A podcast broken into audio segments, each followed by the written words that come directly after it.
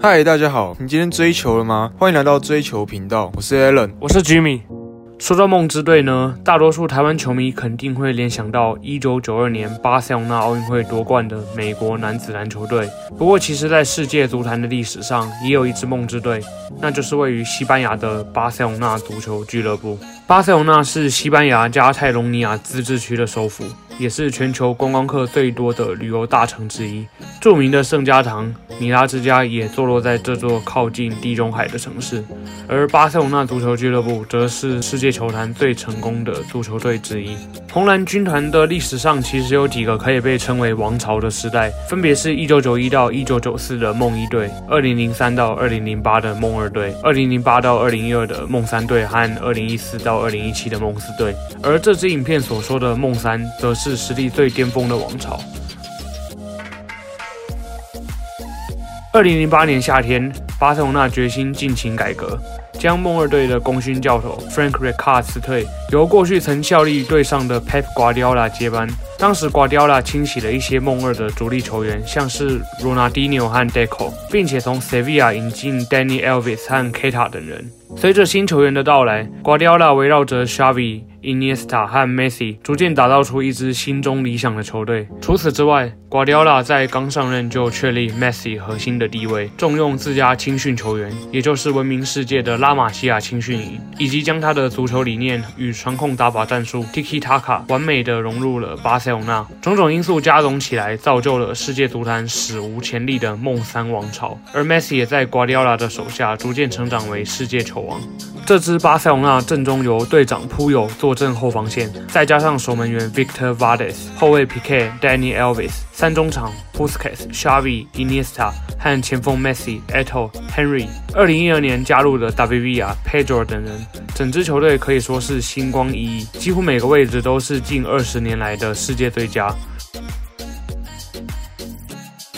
二零零八零九赛季，巴塞罗那在各个赛场都可以说是一帆风顺。不仅在西亚赛场以六比二大胜死敌皇家马德里，这也是一九七零年代之后西班牙国家德比中的最大比数的做客胜仗，最终以破纪录的八十七分高分以及一百零五球进球夺得西甲冠军。而在西班牙国王杯的决赛，也以四比一击败劲旅毕尔包竞技。最后在二零零九年五月二十八日的欧冠决赛，巴塞罗那以七位青训球员作为先发。以二比零击败英超冠军曼联，完成三冠王的空前成就。这也是西班牙足球史上的第一个三冠王。不仅如此，在随后的欧洲超级杯、西班牙超级杯和俱乐部世界杯，巴塞罗那全部都拿下冠军，成为世界足坛史上第一支在一年内夺得六个冠军的球队，也被加冕为六冠王。直到今天，这依然是唯一一支获得六冠王殊荣的球队啊！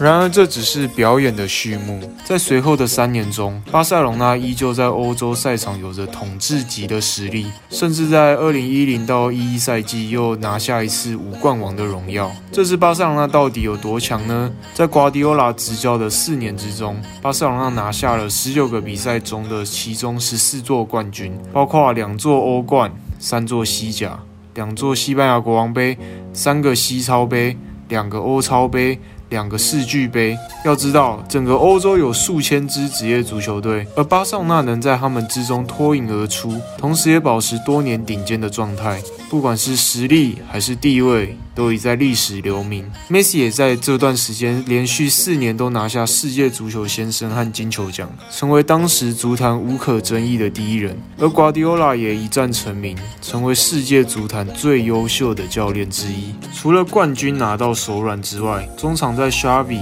Iniesta 还有 Busquets 三核心的带领之下，踢出的 Tiki Taka 还有四三三的攻势足球阵型。也成为近代足坛的基石之一。用行云流水的小组配合，频繁跑位，加上快速短传去撕裂对手的防线，用控球替代防守以及就地反抢的战术，大幅降低了后防球员的防守压力，也让巴塞纳成为统治世界足坛的球队。不管是2008到2012登顶世界的西班牙队，或者是夺得2014年世界杯冠军的德国队，以及瓜迪奥拉后来执教的拜仁慕尼黑。以及曼城都可以看到当年巴塞罗那的影子。然而，随着2011到12赛季在欧冠四强被切尔西挡在决赛之外，在莫里尼奥带领的皇马强压巴塞夺下西甲冠军后，瓜迪奥拉决定在赛季结束离开巴塞隆纳，梦三王朝也逐渐走入尾声。现在回头来看，用宇宙队地上最强来形容当年的巴塞隆纳一点也不为过。这支球队最恐怖的地方，并不是在四年内夺得十四个冠军奖杯，也不是创造史无前例的六冠王伟业，而是他们能用 Tiki Taka 将任何一支球队都变成处于弱势的一方。无论是在西班牙国家德比的皇马，还是欧冠决赛的曼联。在梦三前面都显得相形见绌。虽然说现在巴塞隆纳仍是顶尖的豪门，但相信对大部分的巴塞迷甚至足球迷而言，梦三的足球应该是一段难以忘怀的记忆吧。当年巴塞隆纳踢的不仅仅是足球，更是一种艺术的展现呐。